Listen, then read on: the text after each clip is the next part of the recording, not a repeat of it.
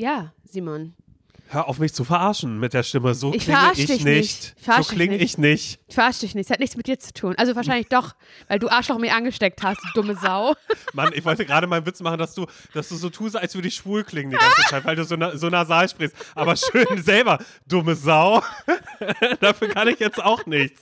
Aber es ist einfach schön. Hey, herzlichen Glückwunsch. Willkommen im Club Nachmacherin. Nichts darf ich alleine haben. Ein zweites Mal Corona. Das. Nicht mit dir, Laura Larsson. Das stimmt.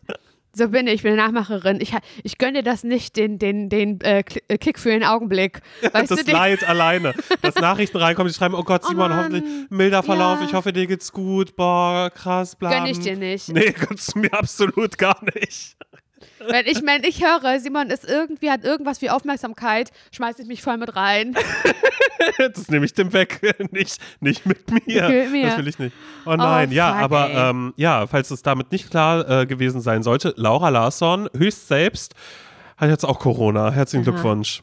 Vielen Dank und herzlich willkommen zu dieser Folge zum Scheitern verurteilt. Und wieder einmal machen wir unserem Namen alle Ehre und das ist nur richtig so. Man kann sich ja fast nur freuen bei Dingen, die schief laufen. Einfach damit wir sagen können, ist für uns jetzt auf persönlicher Ebene ein kleines bisschen blöd gelaufen, weil ich wollte ja eigentlich umziehen. Naja, schade. Ähm, habe ich halt, äh, habe ich halt hier äh, eine Corona-Infektion. Oh, äh, davor die Woche wollten wir eigentlich eine Spezialgeburtstagsfolge in Brudersdorf und Parchim rausbringen. Äh, schade, Simon hat Corona. Also es ist halt immer irgendwas. Oder könnte man jetzt natürlich sagen, Mensch, auf persönlicher Ebene blöd gelaufen, aber wirklich für den, fürs, für, für, fürs Hör Hörerle- Hörerlebnis 10 von 10. Gerne wieder. Ja, genau. Du, wirklich ein schönes äh, Hörerlebnis, wenn hier zwischendrin ein bisschen geschnaubt wird. Man einfach mal eine ne komplette Stunde könnt ihr euch jetzt, äh, ja, zwei kranke Menschen anhören. Das ist doch schön. Das macht man doch richtig, richtig gerne. Dass man sich denkt, oh ja, ein kleiner Spaziergang draußen im Herbst irgendwie. Ja, ihr könnt all das machen, was uns genommen worden ist. Ich habe eh das Gefühl, diese ganze Woche ist mir äh, der Herbst genommen worden. Ist das sah so, so ne? schön aus. Es Ja. sah so, so schön aus. Und ich glaube, ab jetzt geht es nur noch bergab. Und das war's. Diese eine Woche mit dem goldenen Herbst. Ja, geil. Sag das nicht nicht. Du weißt, Ja, das ist ne? mein, meine Lieblingsseason. Ja, Und aber ich trotzdem, hätte ich mich- hab's ja nicht. Nee. Ja, es ist, es ist halt traumhaft. Und ich habe so ein bisschen gedacht, dass ich drumherum komme. Hätte mich aber eigentlich auch gewundert, weil ich hatte ja Symptome. Und ich dachte halt so, hey Laura, es gibt auch immer noch normale Erkältungen. Das ist nichts, was, was es nicht gibt. Kann sein. Aber der Zufall wäre einfach zu groß gewesen, dass ich Symptome habe, Erkältungssymptome und du, mit dem ich 24-7 äh, zusammen war, äh, einen positiven Test hat. Es, es wäre einfach komisch gewesen. Ja, scheiße. Aber, ich finde es trotzdem gemein, dass es genau eine Woche auseinander liegt, bis du dann positiv getestet krass, wirst. oder? Ja, ich find, das, das finde ich wirklich mies. Aber hast du auch schon, also bei mir ist übrigens immer noch ähm, Geruch, Geschmack ist weg. Ich habe nur so äh, penetrantes Putzmittel. Das kann ich schon riechen. Äh, ich hatte jetzt auch einen äh, negativen Test äh, und so. Herzlichen also bei mir, Glückwunsch. Dankeschön. Bei mir sieht es so aus, als, als, als wäre ich jetzt aus dem Gröbsten raus, aber ich höre mich immer noch furchtbar an. Ich rieche und schmecke nichts, was wirklich sehr, sehr schade ist, weil ich habe ja die Woche ähm, über habe ich ja gebunkert gehabt. Ich wollte ja großen, ich wollte den großen äh, Tiefkühlersaniertest machen. ähm, ich wollte, äh, ich habe äh, mir so vegane Fischstäbchen und sowas geholt. Ich, ich, ich wollte viel braten und so. Und das habe ich auch gemacht, aber ich habe leider von nichts irgendwas geschmeckt. Und Anfang der Woche dachte ich noch so, ach komm los, dann fange ich erstmal mit den Sachen an, die mir erstmal tendenziell vielleicht egal sind. Einfach nur so Kartoffeln mit Quark machen und so. Und dann kam aber irgendwann musste ich diese veganen Fischstäbchen dann machen. Dann musste Schade ich drum. irgendwie die veganen äh, Köttböller hatte ich dann auch noch, die ich dann gemacht habe, wo ich eigentlich dachte, mache ich mir Nudeln zu. Die Konsistenz hat mir aber nicht so ganz zugesagt. Ja, und deshalb hatte ich jetzt ehrlich gesagt gar nichts davon. Also alle Schade. Freude, die man ja eigentlich nur hat, wenn man krank ist, nämlich, dass man tausend Sachen essen Und kann liegen kann. Liegen und einfach essen. nur das. Es Ja. war mir, es war mir keine Freude. Und jetzt gerade ist es auch Perlen vor die Säue, dass ich eine Mate trinke. Ich hätte jetzt auch so eine räudige Mio-Mate zum Beispiel trinken können mit Bananengeschmack. und ich hätte es einfach nicht raus. Oder die zuckerfreie Mate. Ja, oder, oh, oh Die ist ja, auch die ist so- auch ganz, ganz schlimm. So ja. ungeil. Naja. Ja, scheiße. Aber Laura, die Frage liegt ja auf der Hand, wenn du jetzt positiv bist, ne? Mhm. Wie sieht's bei Nils aus? ja. Ja, Nils leidet wie ein kleines Schwein. Och Der hat, der, den hat es jetzt auch natürlich erwischt, absolut klar. Und den ja zum ersten Mal. Mhm. Und ich weiß nicht genau, wie die Gesetze sind bei so, Infekt, bei so Infektionsgeschichten. Ich habe das Gefühl, und ich möchte mich da nicht zu weit aus dem Fenster lehnen, dass, ähm, ja, wenn man es vielleicht ein zweites Mal hat, es vielleicht nicht ganz ein großer Schlag in die Fresse ist. Vom Verlauf her, wie man es das erste Mal hat. Im Weiß Idealfall ich nicht. Im Idealfall, im. Idealfall. Und Nils hat es ja zum ersten Mal. äh, das witzigerweise, also ich fand das total krass, das erste Mal, als ich Corona hatte im, im, im Februar, Anfang des Jahres, dass der sich nicht angesteckt hat bei mir. Das fand ich total krass, weil wir auch wirklich äh, einen Fick drauf gegeben haben, sondern wir haben halt gesagt, okay, wir jetzt halt jetzt halt irgendwie mit Maske durch die Wohnung laufen und irgendwie ähm, eine Woche lang in separierten Räumen sein und danach das Klo desinfizieren, wenn man drauf war, könnte man machen. Aber Nils muss ja ja nicht zur Arbeit. Wir, haben ja, wir arbeiten ja von zu Hause, aus, haben beide gesagt, ähm, wir sind jetzt hier beide in der Quarantäne. Und sind davon fest ausgegangen, dass er dann positiv ist. Und war es nicht. Hatte nichts, gar nichts. Obwohl ich den Kussi gegeben habe auf den Mund. Ja. Einen Corona-Kussi habe ich dem gegeben und er hatte nichts, kannst du das glauben? Nee, das ist krass. Aber jetzt, jetzt- halt. Jetzt hat er es und es kotzt mich an, Simon. Warum? Weil er ist- leidet oder es was? Sag mal, der Arme. Nein. Der Arme. Na, ja, der Arme, aber Si- Simon, jetzt macht eine Challenge da draus, wer es schlimmer hat. Es ist so, ich könnte ausflippen. Heute Morgen in der Küche hat er noch mal einen Test gemacht und mein Test lag da auch noch, mein positiver mit zwei Strichen. Macht er auch einen Test und guckt drauf und sagt, ja krass, ey, meiner ist echt noch mal doller als deiner. Und vergleicht so die Ja. Striche, bei wem der zweite Strich krasser ist und so. Ich sag, hör auf. Und also der leidet halt richtig, richtig doll. Und ich will ihm das auch gar nicht absprechen, dass es ihm nicht total schlecht geht. Aber wieder mal merke ich, wie schwer mir das fällt, halt so caring zu sein, weil ich das Gefühl habe, ich, mir geht's halt nicht ganz so schlecht, aber trotzdem geht's mir schlecht. So, ich krieg halt einfach keine Luft. Ich habe Halsschmerzen, ich habe Husten, ich habe Gliederschmerzen so. Und trotzdem habe ich das Gefühl, kann ich ein bisschen besser als er.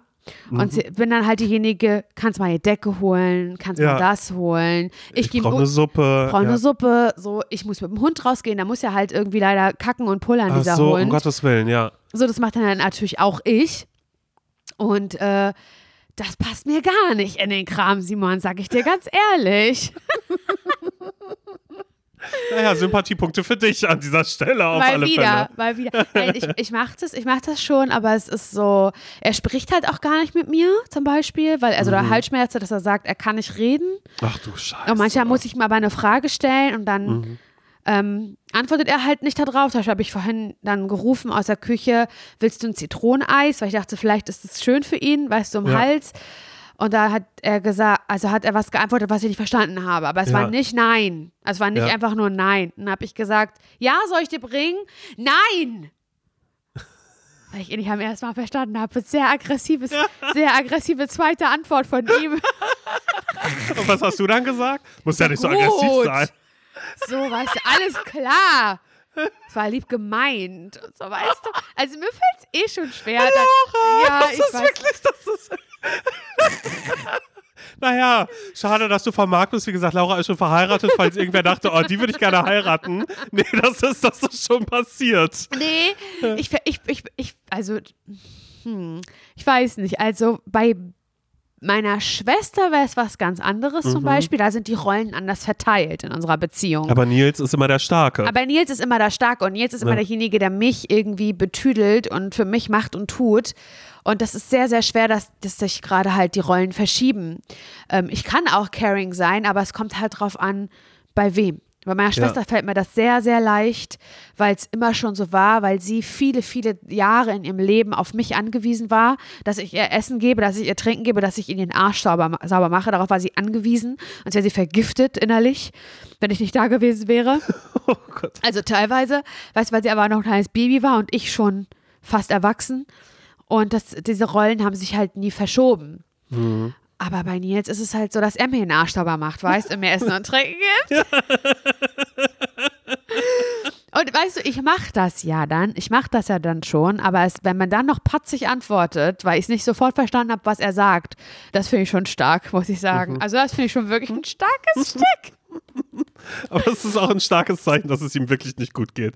Wenn Nein, er, es geht ihm wirklich wenn er von 0 auf 100 kommt. Es geht damit, ihm ja. wirklich nicht gut und ich ja, merke aber halt wieder, wie das, äh, ja, wie mir das halt dann schwerfällt, wenn es ihm mal halt nicht gut geht. Mhm. Das ist so dann, als ich so eine kleine, so eine kleine Wütigkeit halt im, im, in mir spüre und auch so einen kleinen Satz in mir, also in mir drinne höre, den ich nicht ausspreche, den ich nur für diesen Podcast ausspreche, den ich aber niemals ihm sagen würde, so ein kleines reiß dich mal zusammen. Du bist ganz schlimm. Du bist ganz schlimm.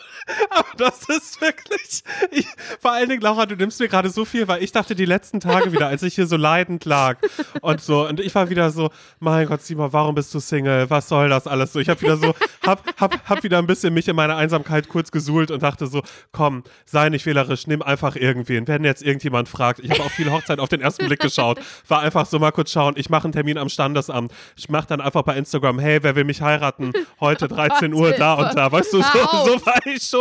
Und jetzt kommst du damit. Und ich denke mir so, nee, ach, ist doch, ist doch ganz gut, kurz allein zu sein. Und einfach dann so Menschen um mich rum zu haben, die sich immer dann kurz melden und fragen, hey, alles okay und keine Ahnung was.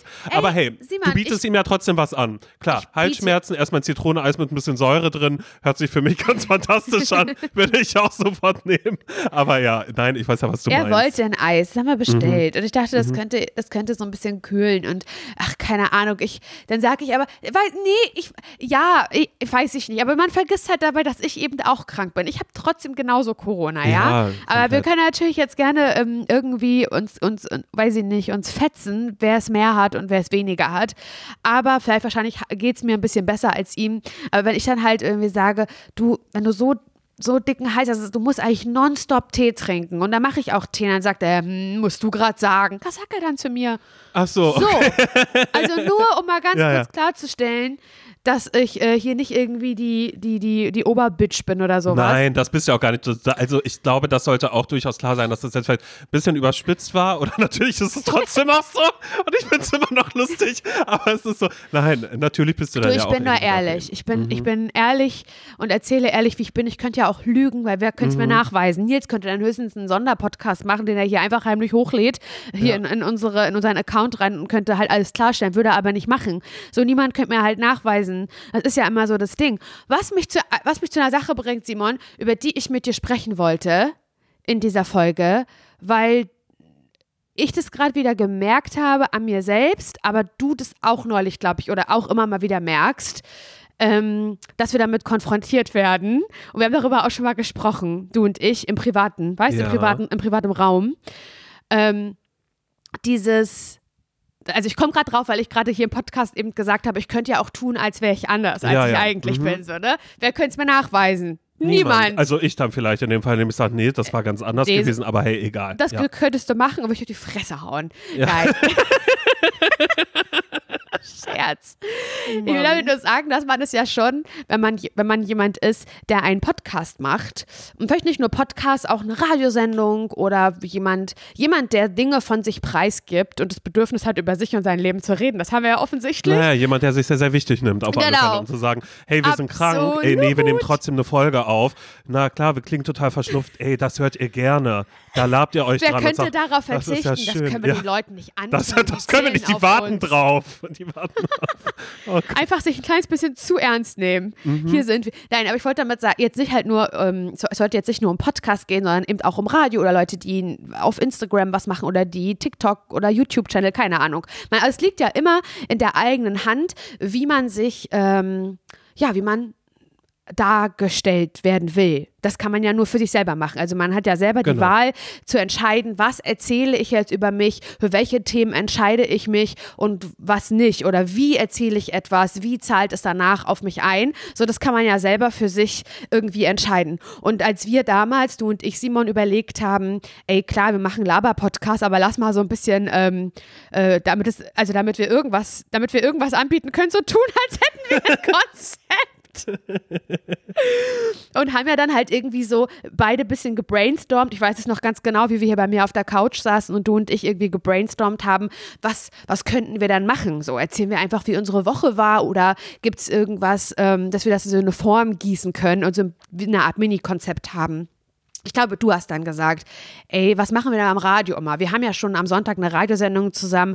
Was machen wir dann da irgendwie, was man vielleicht woraus man einen Podcast machen könnte am Ende mhm. des Tages. Ja. Und dann haben wir ja beide irgendwie gemerkt, okay, irgendwie erzählen wir uns schon jeden Sonntag im Radio, was wir uns wieder vorgenommen haben für die Woche, weil du und ich, wir sind ja beides auch zwei Social Media Opfer, die irgendwie YouTube-Videos gucken, Social Media Sachen konsumieren und da kriegt man halt allerhand vorgesetzt, die man sich selbst optimieren kann, können und du und äh, kann und du und ich saugen es halt auf wie ein Schwamm und sagen, weißt du, was das Versuche ist? Das mache ich. 5 Uhr das morgens aufstehen jeden Tag, und dann hat man sein Leben im Griff, geil, das versuche ich, oh schade, hat nicht geklappt. Ey, 50 Seiten am Tag lesen, wie schwer kann das sein? Es sind ja einfach nur so immer mal 10 Seiten, 15 Seiten morgens, mittags, abends. Mein Gott, wie viele Bücher schaffe ich denn eigentlich in einem Jahr? Sehr, sehr viele vermutlich. Ich mache das einfach, ja. Mhm. Und ich glaube, da unterscheiden wir uns ja nicht von vielen, vielen anderen Menschen, weil das ist halt einfach, glaube ich, wir, wir sind, unsere Generation ist halt irgendwie so dem Social Media Wahn und der Optimierung, die man dann da so angeboten bekommt von anderen Leuten. Ich glaube, dem sind wir verfallen und nicht nur wir, sondern auch ganz viele, die den Podcast hören und davor noch nicht unseren Podcast gehört haben, weil es den noch gar nicht gab. Aber es ist so total menschlich, dass man ähm, sich da so verleiten lässt und irgendwie darüber nachdenkt, wie könnte man noch ein bisschen besser werden. Und das haben wir beide ja einfach gemerkt, dass wir uns am Sonntag halt diese Scheiße gegenseitig erzählen und dachten halt und gemerkt haben, okay, alle Dinge scheitern. die wir, die wir uns vornehmen. Ähm, aber nicht grundsätzlich im Leben, sondern eben die, die wir versuchen, neu in unser Leben zu, zu involvieren. Genau, aber natürlich ja. nicht grundsätzlich. Um bessere Menschen zu werden, eigentlich. So genau, und das ja. war ja so die Idee hinter diesem Podcast und irgendwie, sag ich mal, hat es ja auch irgendwie ganz gut geklappt. Und jetzt ist es aber so, dass ich, also ich kann es aber kurz erzählen, was mich darauf gebracht hat, Simon. Ich war im Podcast von Eva Schulz, Deutschland 3000 sagt dir sicherlich was. Genau, ja. Und kennen vielleicht auch einige, die diesen Podcast hören. Und das war irgendwie voll das coole Gespräch. Ich würde jetzt gar nicht sagen, dass es ein Interview war. Es war definitiv kein Interview, sondern es war wirklich so ein Gespräch. Und dafür mag ich Deutschland 3000 auch, dass es so, es so ein bisschen in die Tiefe geht und jetzt irgendwie nicht so ein, so, ein, so ein Fragenkatalog ist, den man einfach beantwortet oder sowas, sondern es ist halt so gesprächig. Und das finde ich schon cool. Und es bei diesem, also halt bei Deutschland 3000 oder bei diesem Gespräch wurde ich eben wieder mit dieser Frage konfrontiert und das kennen wir beide, du und ich, Simon, weil wir sie auch beide schon gestellt bekommen haben. Oder vielleicht ist es auch gar nicht eine Frage, sondern eher so eine Vermutung oder was auch immer. Und das ist so dieses, hä, ähm, soll jetzt gar nicht blöd klingen, aber seid ihr wirklich ist das eine Rolle von euch? So dieses, ihr stolpert durchs Leben und kriegt irgendwie nichts gebacken? Weil am Ende des Tages moderiert ihr ja irgendwie bei 1 Live und habt einen Podcast, der gut funktioniert und habt irgendwie schon Dinge im Leben geschafft. Und inwiefern kann man es hat Eva jetzt nicht so gesagt, aber das höre ich, schwingt da einmal so mit. Inwiefern kann man euch das denn überhaupt abnehmen, was ihr da mhm. im Podcast erzählt? Oh, ist das vielleicht eher so eine Rolle und vielleicht auch so ein kleines Getue, so aller, oh, ich bin so tollpatschig oder so auch immer, wieder wie auch immer.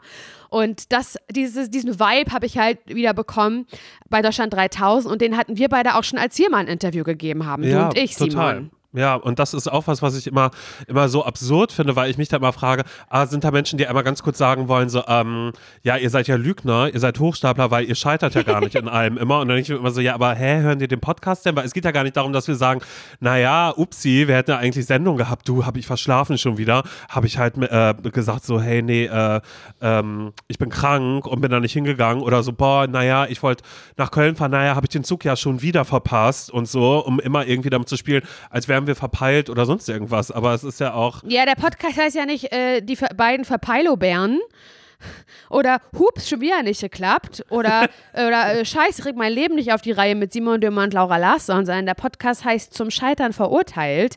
Und das heißt ja nicht, also, und da steht nicht im Klammern das ganze Leben, sondern wie wir gerade gesagt haben, die Idee war halt irgendwie was denken wir uns immer wieder Neues aus, was wir gerne optimieren wollen. Und ich finde, es ist ja eigentlich eher, und darum geht es auch ja so in diesen Schminkvideos, die ich mache, auch das sind ja oft irgendwie Sachen, die man im Internet sieht und die so einfach aussehen und anscheinbar der, scheinbar der heilige Gral sind, um die perfekte Haut, perfektes Make-up, perfekte Haare zu bekommen. Und eigentlich ist ja dieses, wir probieren das aus, versuchen das im Alltag zu integrieren und erzählen darüber. Oft klappt es halt einfach nicht, ist ja eigentlich eher dieses, ähm, auch ein bisschen diese Optimi diesen Optimierungswahn damit auf die Schippe zu nehmen. Ja, aber ich habe eigentlich viel mehr das Gefühl, dass die Menschen, die diese Frage stellen, äh, also entweder den Podcast gar nicht gehört haben, also vielleicht das, oder das als Verlegenheit, also ich meine, keine Ahnung, ich denke mir immer so, wenn ich ein Interview habe oder hatte, ne, oder mhm. wenn wir beim Radio sitzen und da irgendeine Frage stellen, da sind manchmal auch so, ja, ehrlich gesagt, richtig dumme Fragen mit dabei, was aber dann vielleicht auch ein bisschen der Grundsätzlichkeit des Radios verschuldet ist und den Formaten, in denen wir unterwegs sind, weil man immer weiß, okay, ich habe jetzt zweieinhalb Minuten Zeit, danach muss die nächste Musik kommen, egal wie groß der Promi ist, der jetzt hier gerade ist, oder egal wie wichtig das Thema ist, was hier gerade ist, ich habe eine zeitliche Begrenzung, weil wir beim Radio arbeiten immer gegen die Uhr, man hat eh, äh, wird immer die ganze Zeit gesagt, ihr seid ein Nebenbei-Medium, niemand hört richtig zu. Da stellt man natürlich die beschissene Frage wie, ähm, naja, was würdest du dir denn wünschen? Was ist der perfekte ähm, Moment, um deinen Song zu hören. Man denkt sich so, das ist ein Song, der läuft zehnmal am Tag im Radio. Jetzt habt ihr den Typen gerade, der, der davon spricht, der will wahrscheinlich sagen, ja, beim Autofahren oder sonst irgendwas, weil man dann so denkt, so, ja, wie sehr kann ich denn in die Tiefe gehen oder so. Aber ich finde halt so eine, diese Grundsätzlichkeit zu fragen, so, ja, aber mh, hm, ist das nicht total widersprüchlich zu sagen, ihr habt einen Podcast, der ist zum Scheitern verurteilt, aber dein, dein Leben, das läuft doch super. Oder auch du, Simon, du sagst ja auch, seitdem du Laura getroffen hast, seitdem der Podcast da ist, ist alles irgendwie so viel besser geworden. Das ist ja gar nicht zum Scheitern verurteilt. Ich immer so, nee, wir reden ja nicht von unserem Leben an sich, sondern wir reden ja von allen anderen Dingen, die, die, die im Leben passieren, die es vielleicht ein bisschen schöner machen würden. Wenn man sich einfach mal vorstellt, was wäre, wenn. In der Fantasie ist halt alles möglich, aber halt eben in unserem Leben nicht. Ende aus. So. Werbung. Ich habe ja, also ich sage das immer ein bisschen peinlich, aber ich sage es dir jetzt, ja. Los. Ich habe immer so eine ganz bestimmte Vorstellung von mir, mhm. so im Frühling, so wie jetzt gerade, so weißt du, was für, eine, was für eine Sommerperson möchte ich sein. Ja. Und dann sehe ich immer so ein bestimmtes Bild von mir, dem ich auch dann so versuche, so nachzutragen. Mhm. Soll ich mhm. sagen, was ich da sehe? Okay, also für diese Saison. Für, ja, quasi. also eigentlich, okay. eigentlich für jede Saison, okay, aber los, auch los, wieder sag, für diese. Für den Sommer. Okay, wie, also wie, wie ich stelle mir immer vor, habe schon so ein bisschen leicht gebräunte Haut mhm. und ich trage einfach nur so ein plain white äh, Shirt, ein ja. weißes T-Shirt, was so, wo man sagt, oh, das kommt immer gut zur Geltung, mhm. so auf der braunen Haut. Mhm. So stelle ich mir das vor. Und dann auch unaufgeregte Frisur, kein Print auf dem Shirt, alles so super simpel, aber dann goldener Schmuck. Oh ja. Goldene, goldene Ketten, Layering, okay, goldene also Ohrringe mhm. und an den gebräunten Fingern auch so ganz viele goldene Ringe. Das stelle ich mir vor, dass ich so eine Person bin. Ja, dass du einfach viel mit Accessoires ich arbeitest. Ich liebe Accessoires, besonders im Sommer, Simon. Und das ist so eine Sache, die ich auch bei dir sehen würde irgendwie. Ja, aber ich habe doch meine Ohrringe. Stimmt. Finde ich auch gut. Nein, finde ich wirklich gut, dass du Ohrringe hast. Aber dass du da vielleicht mal bei Bruno The Label vorbeiguckst, Simon, weil das ist Winterschmuck, den du trägst. wow. Weil, doch, das ist Winterschmuck. Ich mag das, aber du kannst jetzt im Sommer, kann da mal was anderes ans Ohr. Ein sommerlicher Look findest du bei Bruno The Label. Ja, okay. So, dass ich einmal ein bisschen äh, dem Sommer am Ohr tragen Wirklich? kann. Und ich würde lügen, wenn ich mich damit nicht schon beschäftigt hätte. Bei Bruna The Label gibt es zeitlose und hochwertige Schmuckstücke, die kreiert sind, wirklich jeden Tag getragen zu werden. Und genau das ist ganz nach meinem Gusto. Einmal ranklippen und dann jeden Tag. Mir sind direkt die ähm, Isola-Hoops ins Auge gefallen. Doch. Hast du wirklich? Natürlich habe ich die. Ja, dann kann ich mir die einmal borgen, um zu ja, gucken, ob, ob, die zu mir passen. Ja, Small ja, kannst, hätte ich gerne. ja, hab ich, ich habe nämlich, hab nämlich ein bisschen größere. Mhm. Die liebe ich auch total. Könnte ich mir aber bei dir auch vorstellen, dass du größere trägst. Vielleicht auf einem Ohr. Ja, weißt du, was naja, ich meine? Das ich irgendwie, was, was ich liebe ganz doll, ich trage sie wirklich jeden Tag, auch vom Bruna The Label, ist das Veneto-Set. Ich liebe so Sets, so, ja, so Layering, weißt du? Mhm. Und bei dem Veneto-Set zum Beispiel, werde ich auch ganz oft gefragt, wo hast du das her? Das ist nämlich eine längere Kette, eine goldene, Simon. Und das sieht ein bisschen aus wie ein Amulett. Ja. Weil da ist so ein, ähm, eine Sonne drauf. Ja. Und dann ist noch eine kürzere Kette wie Choker. Ja. Und die ist aber so aus Perlen. Die hatte ich auch bei der Hochzeit um. Mhm. Bei der Hochzeit, dafür habe ich mir die geholt und trage die aber jetzt mit der, mit der Sonnenkette, also im Veneto-Set, trage ich die zusammen. Und wirklich jeden Tag, ich schlafe auch damit, ich trage die immer. Mhm. Und jedes Schmuckstück ist so konzipiert, dass es perfekt mit allen äh, Bruna-Kollektionen harmoniert und dadurch äh, vielfältig kombinierbar ist. Die Schmuckstücke werden aus verantwortungsbewussten Materialien wie ethischem Gold und Silber und laborgezüchteten Diamanten gefertigt.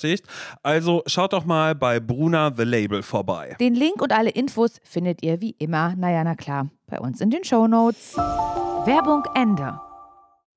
Ja, genau. Und weißt du, ich bin dann immer so ein bisschen sauer auf, nee, nicht sauer auf mich, aber zum Beispiel jetzt an dem Beispiel Deutschland 3000, weil das dann eben dieses Thema war, da war ich ähm, äh, wie ich das sagen, jetzt auch nicht das Interview, Schwein oder so, was halt jeden Tag in irgendwelchen Formaten unterwegs ist und Mediatraining irgendwie bekommen hat. So, weißt du, was ich meine?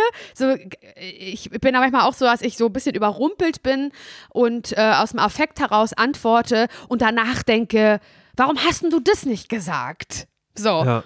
Und als ich mit Eva darüber gesprochen habe, über diese Thematik, hey, inwiefern ist das irgendwie eine Rolle oder, oder ähm, äh, äh, warum stellst du dich selber so dar, obwohl augenscheinlich ihr in eurem Leben doch sehr wohl äh, vieles hinbekommt, hätte ich mir von mir gewünscht, dass ich das, was, wir, was du gerade gesagt hast, dass es gar nicht um das Leben geht, ähm, sondern halt um andere Sachen, die mal nicht klappen, äh, hätte ich mir halt gewünscht, dass ich das mir das auf der Zunge gelegen hätte und es lag es halt gar nicht, weißt du? Und da bin ich so ein bisschen ins Straucheln gekommen und es hat mich irgendwie so ein bisschen geärgert, weil ich danach, also auch darüber nachgedacht habe und das finde ich ist auch das Schöne an Deutschland 3000, dass es ja wirklich sowas ist, wo du dann selber dich nochmal hinterfragst bei einigen Fragen oder drüber nachdenkst oder sowas. Weißt du, was ich meine? Ja. Und danach war ich dann so, hm, es ist irgendwie interessant, weil es gibt ja auch ganz, ganz viele Menschen, und das ist vollkommen in Ordnung, weil wir, wie, wie, ich, wie ich am Anfang gesagt habe, es ist immer eine Entscheidung eines Selbst, wie man sich gerne darstellen möchte, ne? Und es gibt, so wie wir halt sagen, ja, wir haben uns entschieden, wir, äh, wir reden über Sachen, die nicht geklappt haben, die wirklich nicht geklappt haben oder so, gibt es ja auch Leute, die sagen, nö, ich möchte mich im möglichst besten Licht dastehen lassen. Und ich möchte, also ich höre manchmal Podcasts, Simon, von irgendwie Leuten, die in der Öffentlichkeit stehen. Da bin ich raus manchmal. Und damit möchte ich jetzt gar nicht dagegen haten, aber wo ich manchmal so denke, wow, euer Leben ist wirklich also es geht nur bergauf bei euch. Und dann werden Wie über, meinst du? Na, dann wird halt über Promi-Partys irgendwie gesprochen und dann war man da und hat das geschafft. Also es gibt ja schon Leute, die so denken, ich flexe möglichst viel in der Öffentlichkeit. Also die dann ein bisschen das Gegenteil von uns sind. Weißt du, was ich meine? Mhm, mhm. Und das ist ja auch fair enough, weil, wie gesagt, jeder hat die Möglichkeit, das preiszugeben, was er möchte.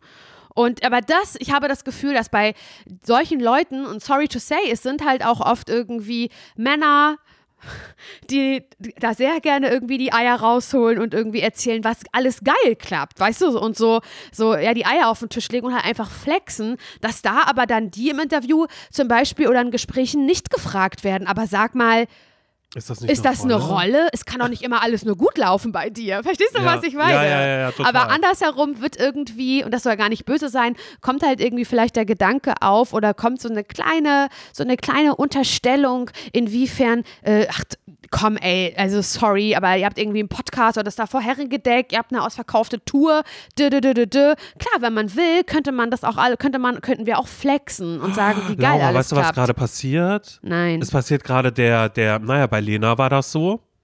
Bei Helene Fischer war das auch so. Wir sind so omnipräsent. Und jetzt fangen, ähm, fangen, ja, jetzt, jetzt wird der Spieß, die Menschen sind uns überdrüssig. Das war's. Das, schon? Jetzt das schon? Ist, das Nach ist, was Jahr? heißt denn schon? Laura, wir haben so viel, du hast ja gerade selbst gesagt, wir haben so viel erreicht. das, das war's. Ja. Das ist jetzt, jetzt wird der Spieß umgedreht. Jetzt ja. wird gegen uns gearbeitet ab Nee, jetzt. ich, halt, ich möchte jetzt auch überhaupt nicht äh, dem Podcast oder schon 3000 unterstellen, dass da gegen uns gearbeitet wurde. Nur es war nicht das erste Mal. Weißt du, was Mhm. ich meine? Ja, doch, das weiß ich komplett. Und du bist dem auch, glaube ich, ein bisschen mehr.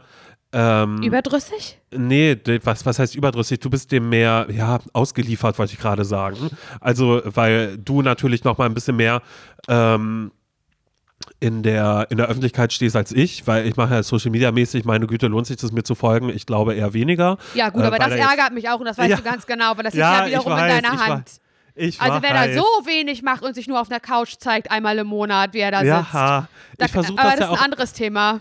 Ja, da- das ist aber was, was ich äh, in nächster Zeit ähm, angehen werde übrigens. Oha, wir, haben auf, okay. wir, haben, wir haben auf der Tour ja ab und zu ein bisschen gebrainstormt Das stimmt, das und, äh, und, und vielleicht ähm, habe ich schon was gedreht, aber vielleicht auch noch nicht, dass ich damit mal überlegt habe, ach, vielleicht, vielleicht fällt mir auch irgendwas Kleines, Süßes, Schönes ein für mich. Aber nein, ähm, ich meine damit nur, dass du auf alle Fälle diese Frage ja viel, viel öfter kommst, äh, bekommst. Ähm, keine Ahnung.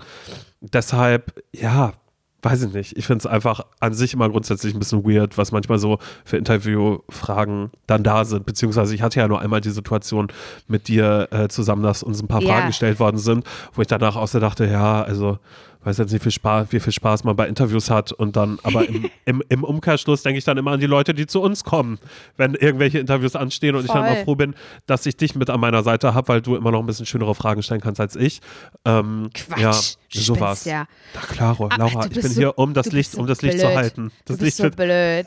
ja, aber klar, Interviews äh, sind schon, also ich habe da eigentlich immer Bock drauf und ich freue mich da drauf, wenn wir irgendwie eine Anfrage bekommen oder wenn jemand sagt, ey, wir sind irgendwie interessiert daran oder finden irgendwie witzig, was du, was ihr macht und wollen euch irgendwie abbilden. Eigentlich freue ich mich total darüber und ich finde es cool. Aber ich hatte natürlich auch schon häufiger die Situation, dass dann irgendwie was abgedruckt wurde, was ähm, und ich ge gebe, ich habe wirklich noch nicht viele Interviews in meinem Leben gegeben, ja. Also ich bin jetzt hier nicht irgendwie der, der riesen Promi-Star, aber die paar Male, die ich es gemacht habe, war es meistens so, als ich danach dachte, wenn es abgedruckt wurde, ach je.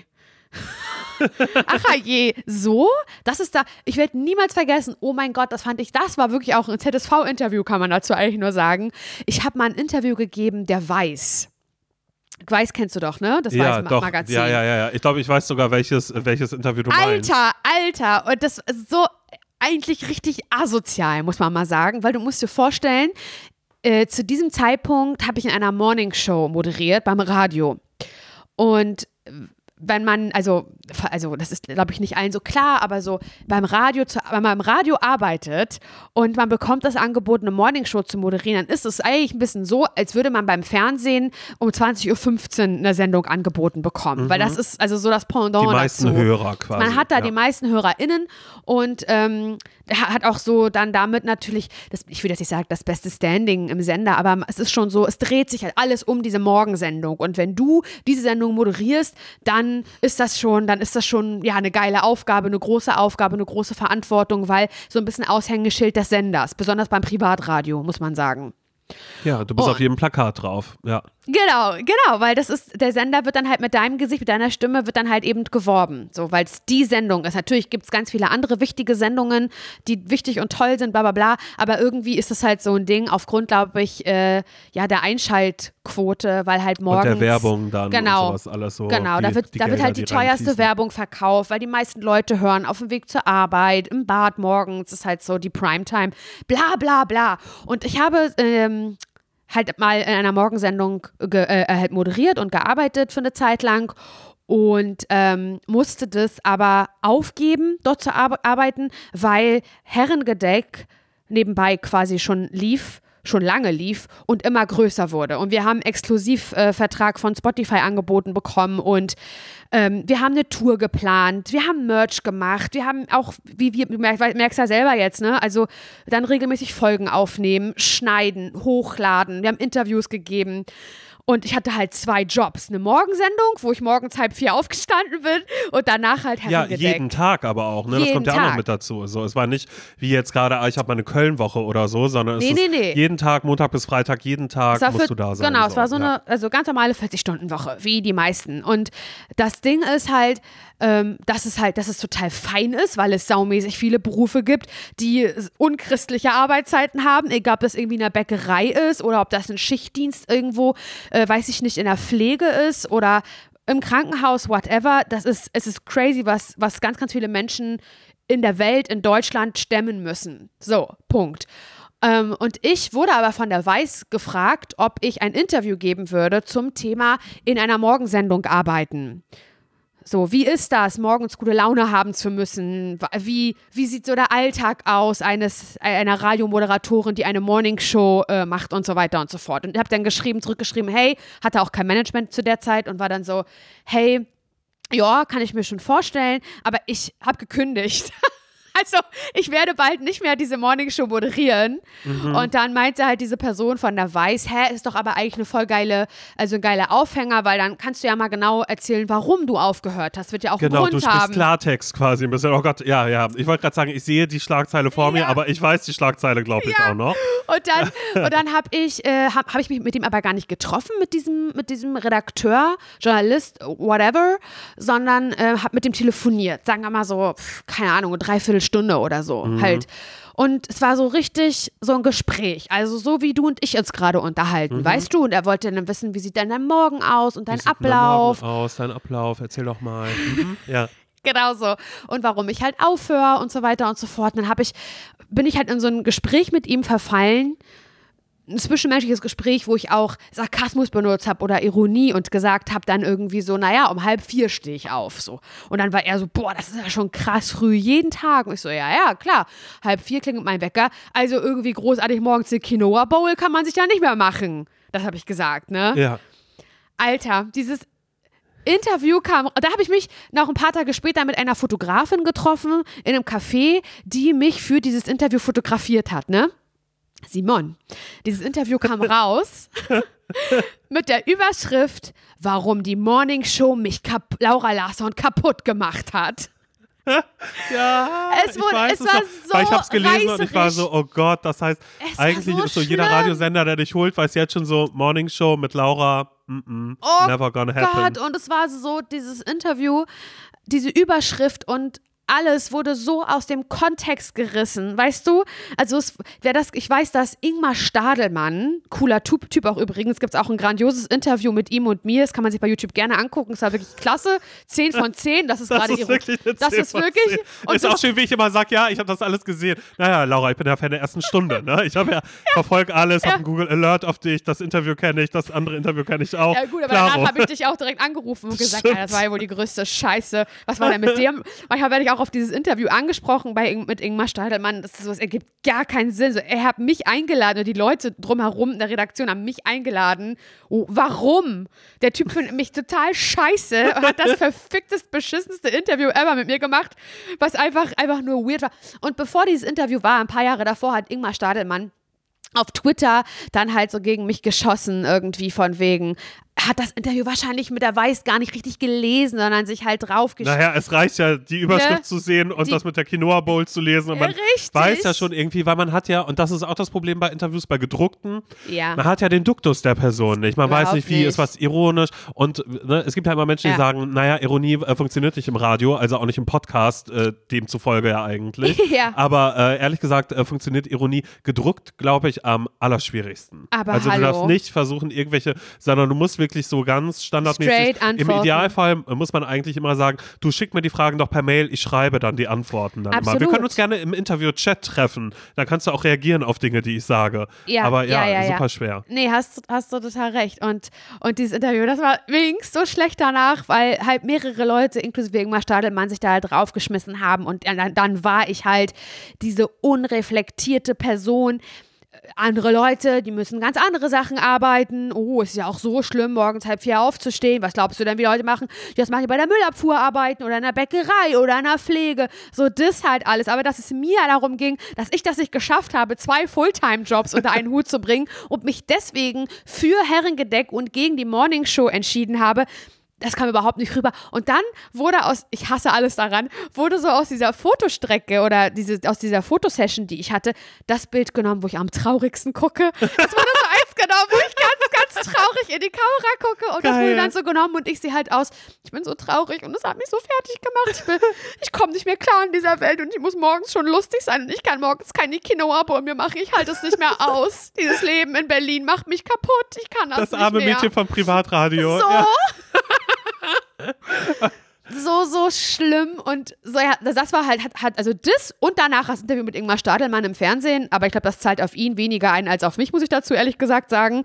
Ähm, das, äh, das sind so, so Beispiele, wo ich mich halt frage, was, was soll das? Und bei diesem Deutschland 3000 Interview mit, mit Eva Schulz, was mir sehr viel Spaß gemacht hat und Eva hat das toll gemacht und wir hatten eine tolle Zeit, das will ich überhaupt gerade gar nicht schlecht sagen, um Gottes Willen.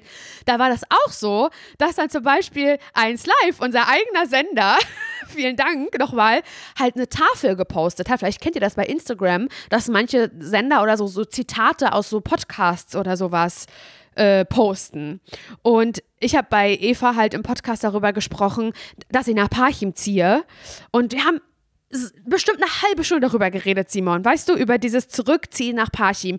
Was für ein Struggle ich damit hatte. Dass es ja auch einen Grund gab, warum ich überhaupt weggezogen bin damals. Dass ich auch nicht mit allem wirklich lange politisch gesehen, nicht mit allem fein bin, was in Mecklenburg-Vorpommern, in Ostdeutschland halt passiert. Äh, AfD, Querdenker, was auch immer, dass das mir Bauchschmerzen bereitet und dass ich weiß, was für ein Privileg das ist, in, ähm, in so eine Kleinstadt zurückziehen zu können und was für ein Privileg das ist, über seine Jugend so auf eine schwelgende Art philosophieren zu können. Haben wir ja auch schon bald drüber geredet.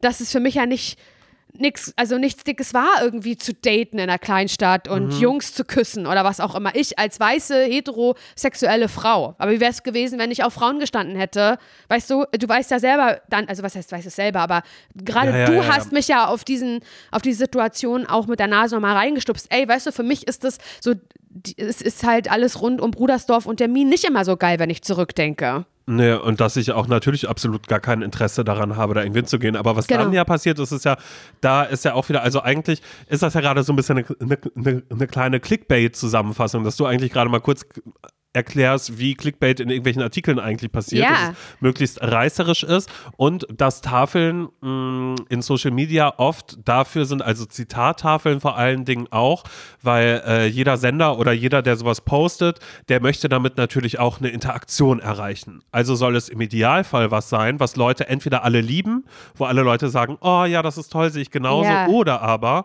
es soll polarisieren. Genau, damit halt irgendwie Action unter dem Post stattfindet, möglichst viele Kommentare, möglichst viele Interaktionen. Das will man ja. Man möchte ja nicht, dass da einfach, wenn, wenn man halt in der Social Media Abteilung, egal bei welchem Unternehmen arbeitet, möchte man ja nicht dafür verantwortlich sein, einen Post irgendwie äh, äh, rauszubringen und hochzuladen, wo halt unten alles stirbt darunter und nichts passiert und das halt irgendwie so eine Kachelleiche wird im, im Feed, wo man denkt, ja, äh, vielen Dank für diesen beschissenen Algorithmus, damit können wir jetzt gar nichts anfangen. Und bei der Auswertung nachher die Social Media beauftragte Person auf den Deckel bekommen, warum hat der Post nicht funktioniert? Ja, weil es So. leider nicht reißerisch war. genau, weil so, ja. genau, und das ist halt irgendwie, und auf dem, auf dieser Kachel, also anders, ich habe mich mit Eva eben im Podcast, könnt ihr sehr gerne nachhören, auch darunter, darüber unterhalten, warum Berlin für mich nicht mehr funktioniert. Und auch darüber haben wir beide schon gesprochen, als ich zu dir meinte, als ich im Café war in Friedrichshain und eine Macke bekommen habe. Und ich habe aber auch zu dir gesagt, Berlin soll sich nicht für mich verändern, sondern wenn mir das hier nicht mehr passt, dann kann ich mal richtig schön zusehen, dass ich wieder woanders hinziehe. So, Und das, hast du gemacht. und oder das habe machst ich gemacht und das mache ich und das, das ich, ich weiß, dass Berlin nicht das Problem ist, sondern ich das Problem bin. So Berlin ist wie es- ist. Es ist eine pulsierende Stadt, wo wahnsinnig viel los ist und ganz viele Menschen lieben das und ähm, ganz viele Menschen können sich hier frei entfalten und für viele Leute ist das hier auch ein Safe Space, weil sie aus der Kleinstadt fliehen aufgrund ihrer Hautfarbe, aufgrund ihrer Sexualität, was auch immer, weißt du, oder Wertevorstellungen oder was und da ist Berlin halt für, für ganz viele Menschen ein ganz toller Ort, wo sie zum ersten Mal sie selbst sein können. Und das habe ich, das habe ich alles auf dem Schirm, aber es hat es nicht auf diese Zitattafel geschafft. Auf dieser Zitattafel steht halt irgendwie, ähm, ja, also, was habe ich denn da gesagt überhaupt irgendwie? Ähm, wenn man Soll ich schauen? Leute, nee, irgendwie, warte, ja, schau mal bitte. Ich möchte an dieser Stelle gerne als Live-Moderatorin und Podcast, naja, Kollegin, aber auch meine privat persönliche Freundin Laura Larsson zitieren. Auf dieser Tafel steht, wenn man fein damit ist, in einer kleinen Stadt zu leben, ist man, glaube ich, auch feiner mit sich selbst. Vielleicht, weil man sich nicht die ganze Zeit optimieren möchte. Genau. Und das ist so aus dem Gespräch rausgerissen, dass ich ein bisschen schreien möchte, weil das Ganze so passiert ist, dass Eva mich gefragt hat, so quasi, was stört dich daran und was ist, warum ist es Berlin nicht mehr? Und ich gesagt habe, ey, ich habe was am, am Anfang, als ich hier nach Berlin gezogen bin, alles total genossen, feiern gehen, ähm, shoppen gehen, crazy aussehen, aussehen, wie man will und so weiter. Und ich ich nutze das Angebot, was Berlin zu bieten hat, einfach nicht mehr, sondern bin wahnsinnig schnell davon über, damit überfordert. Und ganz im Gegenteil habe das Gefühl, irgendwie, dass ich eine langweilige Person geworden bin. Ich bin über 30, ich bin verheiratet, ich bin spießig, ich will Fernsehen gucken, ich will einen Garten haben und ich halt irgendwie so merke, ich passe halt in Berlin nicht mehr rein, weil ich trotzdem FOMO bekomme und denke, verfickte Scheiße nochmal, du wohnst in einer richtig, in einer der krassesten Städte Europas und sitzt zu Hause in Spandau und ähm, guckst dir an, wie man eine Wohnung dekoriert, so du langweiliges Stück Scheiße. Und das ist so das, was ich halt denke und was Berlin macht mir halt den Druck irgendwie Party zu machen, rauszugehen und, und crazy zu sein. Das meine ich damit. Verstehst du, was für ganz viele funktioniert, weil sie es auch sein wollen. Und in dem Moment dann, und da hat Eva gesagt, glaubst du, dass Menschen mehr fein mit sich sind, wenn sie in einer Kleinstadt wohnen und da happy sind? Da habe ich gesagt, ganz ehrlich, das kann sein. Es ist vielleicht wirklich so, dass man in einer Kleinstadt, wenn man sagt, ich habe hier nicht immer zu irgendwas das Restaurant, wo ich hingehen muss, die Ja, ja. Ausstellung, wo ich hingehen muss. Da ist eine Party, da da ist ist eine. Party, da sind die Leute. Das hab ich habe dieses Überangebot halt einfach nicht. Vielleicht habe ich sogar ein Unterangebot. Und wenn ich aber trotzdem dann irgendwie im Reinen mit mir bin und merke, das fehlt mir gar nicht, vielleicht bin ich dann fein mit mir, weil ich nicht die ganze Zeit irgendwelche Baustellen sehe, wo ich mich optimieren könnte. Ja. Das ist natürlich ein voll persönliches Ding. Das ist überhaupt nicht auf alle übertragbar. Das habe ich gar nicht gesagt. Aber ich finde, auf dieser Tafel bei 1 Live sieht es aus, als wäre ich ein unreflektiertes Schwein und jeder soll mal bitte schön zurück in die Kleinstadt ziehen, weil alle, die in Berlin wohnen, haben echt einen Triller unterm Pony. ja, naja, alle, die in Berlin wohnen, die wollen sich ja selbst optimieren, einfach nur die ganze Zeit. Die sind nicht, die sind nicht glücklich damit so, so wie sie sind, Ja. sondern die wollen, die wollen immer mehr vom Leben noch haben. Das stimmt Anders als wir im. Parchim, da ist es anders. Wir sind so genügsam. Das könnt ihr euch gar nicht. Wir sind nicht strebsam. Wir sind Ja. so glücklich mit allem, was wir haben. Wir brauchen keine äh, Quinoa Bowl. Wir haben Haferflocken und das reicht uns. Ja, so hört sich das, so wirkt es ein bisschen. Aber ja, die ja. Macht der Tafel. Ich weiß gar nicht, wie wir jetzt darauf kamen. Und äh, das erreicht ja jetzt auch eh nur unsere, nur in Anführungsstrichen, unsere Leute, die hier unseren Podcast hören und die uns wohlgesonnen sind. Und äh, ist jetzt natürlich auch so ein bisschen Medienbubble-Talk. Mag ich eigentlich nicht so gerne, habe ich vorhin noch kritisiert. Aber ähm, das hat mich die Woche hier in meiner Corona-Erkrankung, hat mich das irgendwie so beschäftigt. Und wir haben Ja. darüber ja beide auch ganz viel geredet. Total. Voll. Ja, wir haben geredet mit Unterbrechung, weil ich auf einmal so dringend aufs Klo musste. Das hatte ich schon lange nicht mehr in meinem Leben. Ja, aber Nummer zwei. Simon hat gesagt, du, ich muss auflegen, muss kacken und aber du, du, du. Das war leider, das ist das Einzige, das ist das Einzige, was ich gerade, was ich mit, mit Corona noch erlebt habe. Ich kann nichts mehr riechen, was auch okay ist. Ähm, ich kann nichts mehr schmecken oder ich muss unkontrolliert aufs Klo gehen. Cool. Das, das ist, hallo, ich bin Simon, das ist meine Geschichte. Nachdem du jetzt den Deep Talk hattest, habe ich jetzt, komm, ich jetzt hier mit sowas halt irgendwie um die Ecke. Das habe ich. Ich habe nämlich auch noch mit meiner Freundin Amelie äh, telefoniert irgendwann. Die war so, und geht's dir besser? Habe ich gesagt, ja, ähm, ich habe nämlich gestern, also heute bin ich ja positiv, äh, negativ getestet. Gestern Ja. sah es aber noch anders aus und gestern war aber auch der Tag, weil ich hatte es ja letzte Woche schon gesagt oder ich glaube in der Geburtstagsfolge, dass ich ähm, sehr viel niesen musste und halt, ja, na klar, ist die Schnodder gelandet? Auf meiner Bettwäsche. Meine Güte. Deine Sabba, Äh, deine Schnodder. Es war wirklich, das war wirklich, das war richtig schlimm. Das war so ekelhaft, dass ich wirklich dachte, was soll das? Und dann habe ich gestern auch mein, mein, mein, mein ganzes Bett einmal quasi gewaschen, alles in die Wäsche und habe hier alles aufgehangen. Und dann ist mir auch aufgefallen, ach, den Schlafanzug könnte ich vielleicht auch mal ausziehen. Und dann, weil ich ja aber auch nichts rieche und so, ne, war ich so krass. Ich habe äh, die Unterhose hatte ich sechs Tage an. Was, wirklich? aber Warte aber mal, halt, du hattest eine Unter sechs Tage an? Sechs Tage! Ja, aber ich sag ja, ich sag ja, die, meist, ich sag ja die meiste Zeit im Bett. Ich habe nicht geduscht sechs Aber Tage muss ja, lang. ja, okay, ja, okay, du bist da halt alleine mit Corona. Ich habe ich hab überhaupt aber hat das nicht gestunken? Ich weiß es nicht, weil ich rieche ja, ja du hast ja nichts gerochen. Und das war wirklich so, und da dachte ich wirklich so, wow, Gammel Simon, du bist wirklich, du bist wirklich ein Schmuddelkind gerade. Und deshalb habe ich das gestern ganz doll zelebriert. Ich habe meinen Bart dann auch getrimmt und ich dachte Ja. so, also das waren jetzt sechs, sechs, naja, unchristliche Tage, kann man ja auch sagen, ne, mich so gehen zu lassen. Und das möchte ich nicht wieder haben. Aber das Interessante war, dass Amelie sich so die war so richtig angewidert, habe mich immer gefragt, ob ich wirklich sechs Tage lang denselben Schlipper anhatte. Und auch als ich ihr dann zum äh, zehnten Mal gesagt habe, aber ich habe doch nichts gerochen, ich habe nichts gesehen. Wenn ich auf Klo war, ich habe einfach so, ich habe intuitives Lüften, habe ich ja betrieben. Auch wenn ich auf Klo war, weil ich ja nicht wusste, riecht es jetzt oder riecht es nicht oder so. Was ist ja gerade los in meiner Wohnung? Deshalb, ich habe ja auch sehr, sehr viel gebraten, einfach in der Zeit, weil ich dachte, ich riech's ja nicht. Was soll's mich stören? Dann kann ich aber wenigstens Ja. am Ende, am Ende von Corona sagen, naja, ich habe ja viel gekocht gehabt ist, ist viel passiert, aber, aber ich habe es nicht gerochen. Ja, das ist vielleicht das Einzige, worauf du dich jetzt auch freuen kannst, ist einfach, dass du jetzt vielleicht die nächsten sechs Tage, also nur, aber nur wenn du Geruch, Geschmack verlierst, Ja, ich bin dann, gespannt. ähm, da musst du nicht duschen und da musst du auch deinen dein, äh, Schlipper nicht wechseln. Ich bin ja in einer, ähm, äh, also ich weiß nicht mal, was ich gucken soll, bin ich ganz ehrlich mit dir, wir auch überhaupt keine Tipps haben. Ich habe gestern Cool Running geguckt. Kennst du das noch mit der Bobmannschaft aus Warum das Jamaika? denn? Warum hast du das denn geguckt? Aber das ist eigentlich eine coole Idee, weil ich habe die ganze Zeit, ich habe, Laura, ich habe so viel Scheiße geschaut. Äh, ich habe zuerst habe ich einen alten James Bond Film geguckt, weil ich dachte, ach so, naja, guckst du mal die alten James Bond Filme. Weil das hatte ich, als ich das letzte Mal Corona hatte oder irgendwann während dieser Pandemie, da dachte ich so, ich kann ja alle, wie viele Bond Filme gibt es? Über 20? Keine Ahnung. Ich könnte die alle ja mal hintereinander weggucken und habe irgendwann aufgehört, weil es halt einfach keinen Sinn macht. Und dann habe ich einen James Bond geguckt, wo ich mich aber nur darauf konzentrieren konnte, dass James Bond die gleiche Synchronstimme hat wie äh, der Vater von Alf. Weißt du? Ja, Hier. sowas ist belastend. Der auch irgendwie ja, ja. so, das fand ich komisch. Dann habe ich den neuen Ghostbusters-Film gesehen, Legacy, der sehr scheiße ist, den bitte auch nicht gucken. Dann dachte ich, es ist Spooky Season, also gucke ich nochmal Sleepy Hollow. Habe ich Oh. Sleepy Hollow geguckt.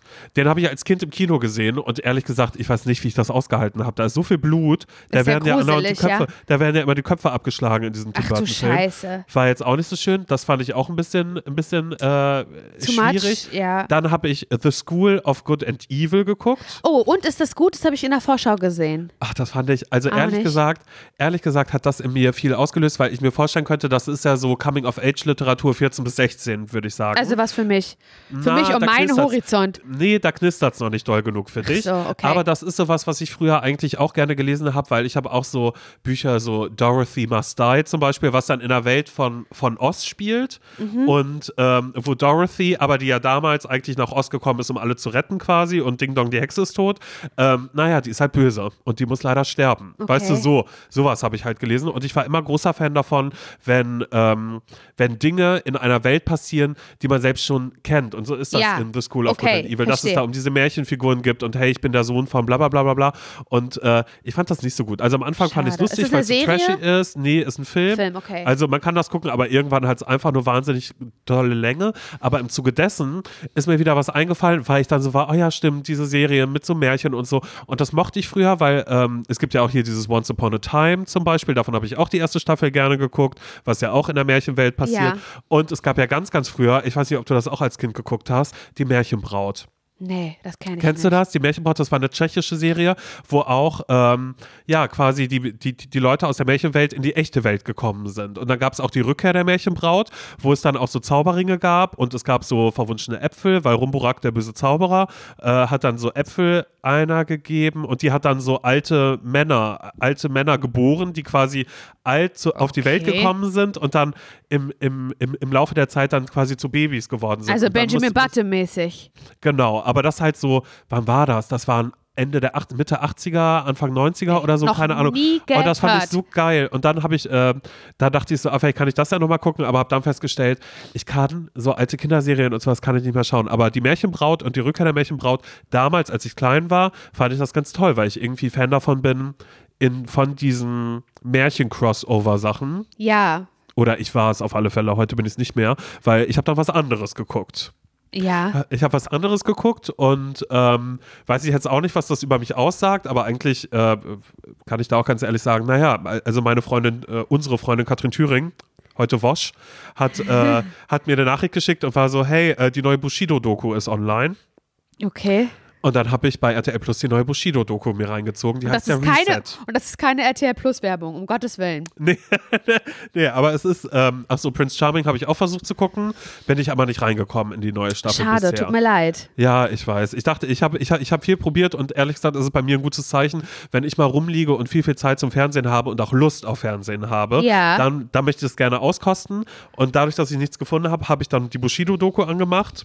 Wie viele Teile sind das? Das sind sechs Teile und das geht immer so 35 Minuten. Oha, okay. Mhm. Und das sind die letzten, ich weiß gar nicht, zwei Jahre oder so aus dem Leben von, von äh, Bushido und Anna Maria.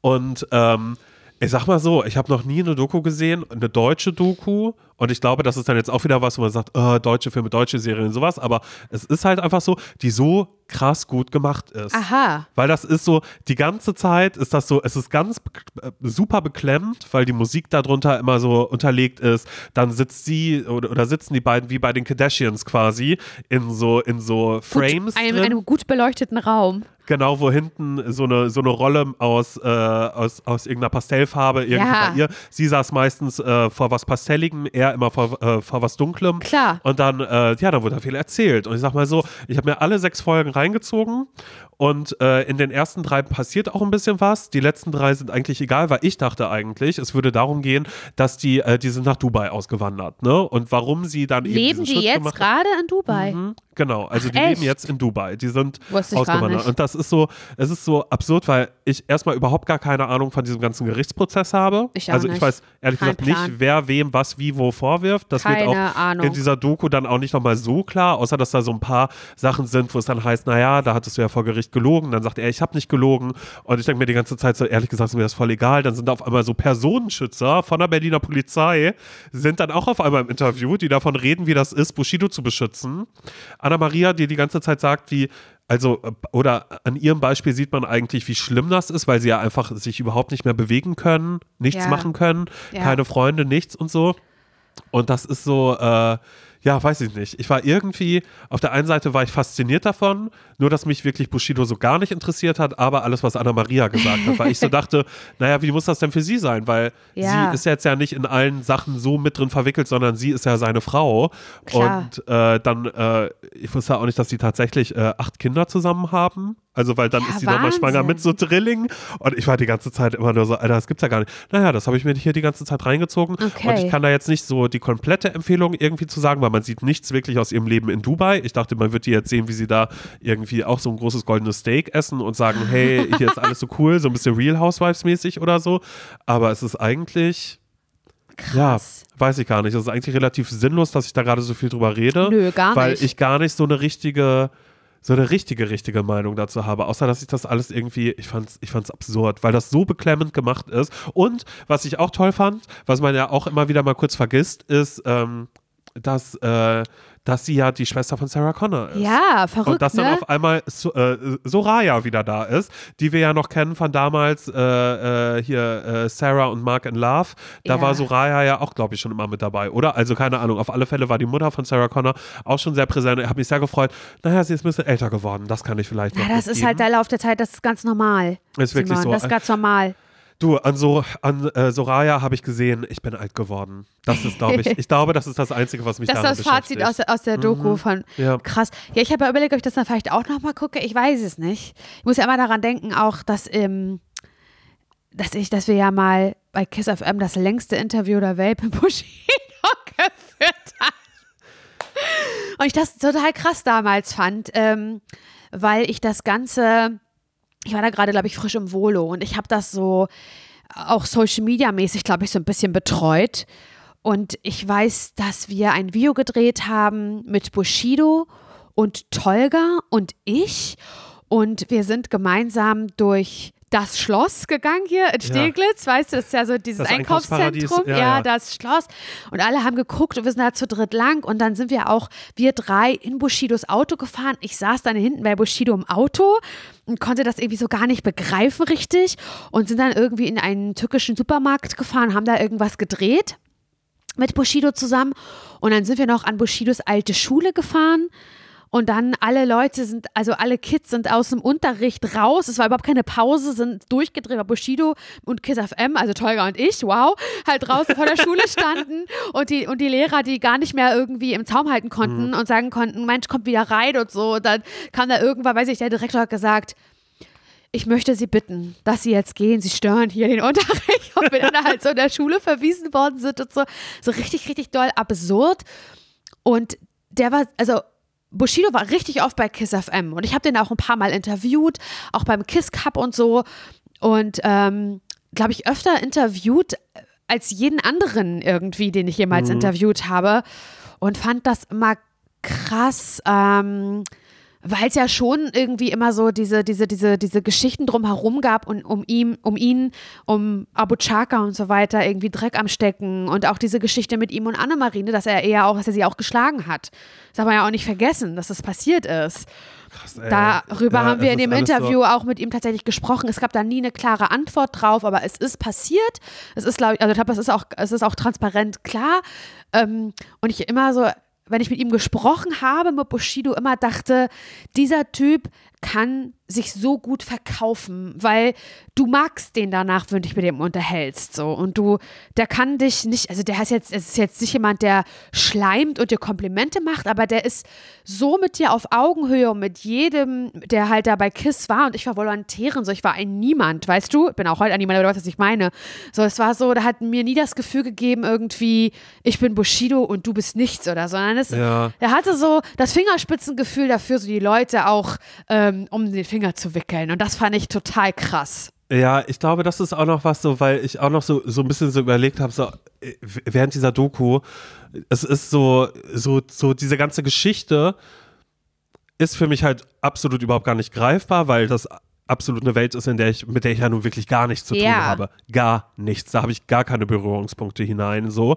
Und äh, ich finde das einfach nur so krass, auch, auch nochmal mehr den Kontrast mit, also weil ich glaube auch, dass natürlich dieses viel Stattfinden auch tatsächlich vielleicht nochmal eine Art Schutz, ich mache mal kurz Gänsefüßchen, so ein bisschen für, für ihn oder für das alles ist, um erstmal irgendwie im Gespräch zu bleiben, um immer auf irgendeinem Podest zu stehen oder bla, whatever. Aber äh, ich fand, ich finde diesen Moment so absurd, wenn da auf einmal Frauke Ludowig vor der Tür steht. Dann Ja. kommt, also du hast vorher diese ganz ernsten Gespräche, dann geht es darum, wie es, wie, wie war es für ihn vor Gericht auszusagen. Sie sagt auch nochmal hochschwanger vor Gericht aus. Sie sagt, wie das für sie war. Und dann steht da auf einmal die Frau des Deutschen Boulevard, Frauke Ludewig, vorne vor der Tür und sagt, hallo, ja, schön, dass ich da sein darf. Und kommt so rein und sagt, mein Gott, wie geht's dir denn mit dem Kind jetzt gerade? Und naja, du so, ist ja auch nicht die einfachste Schwangerschaft, die du gerade, weißt du so, und so ganz auf einmal so dieser, dieser Clash zwischen diesem er hat dieses Image, ernst. was er hat, Ja, dann auf einmal ja, wieder ja. irgendwelche Bilder, wie er dann doch wieder in diesem, äh, im Milieu, wie es dann einfach nur genannt Ja, wird, ja. Äh, unterwegs ist, wo du halt auch weißt, uff, alles irgendwie wirklich super schwierig. Und dann auf der anderen Seite halt wirklich, wie man einmal sieht, wie Boulevard in Deutschland auch funktioniert. Dass er dann bei Bild Live auf einmal äh, live reingeschaltet wird. Dann ist wieder irgendwer Wow. von RTL da. Dann kommen da diese ganzen News, wie darüber berichtet wird. So, hat er wirklich? Bla bla bla. Und du hast halt vorher diese ganzen Sachen, wo er halt irgendwie sagt, was die da alles irgendwie da Ja, Wahnsinn, ne? machen und tun. So. Also es ist irgendwie, ich fand es faszinierend, aber hätte auch nicht gedacht, dass mich das so in den Bann zieht. Aber vielleicht liegt es auch einfach daran, dass, was, mal- was wäre da meine Option gewesen, Laura? Twilight. Machen wir uns nichts Ja, vor. also Twilight ich oder Bushido-Doku. Also habe ich das Du weißt, einfach. ich habe Twilight durchgeguckt, äh, glaube ich, Anfang Oktober oder Ende September, weiß ich nicht genau, als Einstieg nach Harry Potter, als Einstieg in die herbstliche Zeit, Oh habe ich dir gleich gesagt, das kann man gut und gerne mal gucken, wenn man ein bisschen wütend auf Bella sein möchte, die ja nun wirklich von vorne bis hinten nervt. Und das finde ich schlimm, das als Frau zu sagen, weil ich möchte über einen weiblichen Char- Charakter in einem Film so eigentlich nicht reden. Aber das ist wirklich, wie diese Person da gezeichnet wurde und ihr Charakter macht mich wirklich wütend.